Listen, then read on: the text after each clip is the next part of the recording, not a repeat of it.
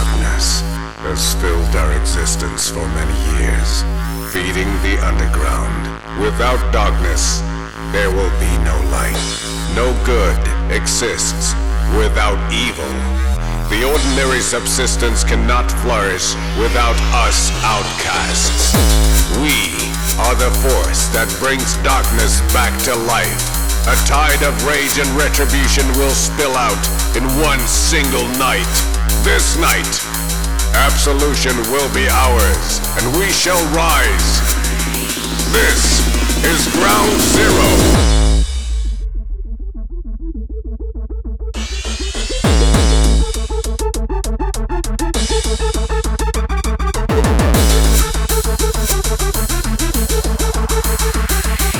Ground Zero. Underworld.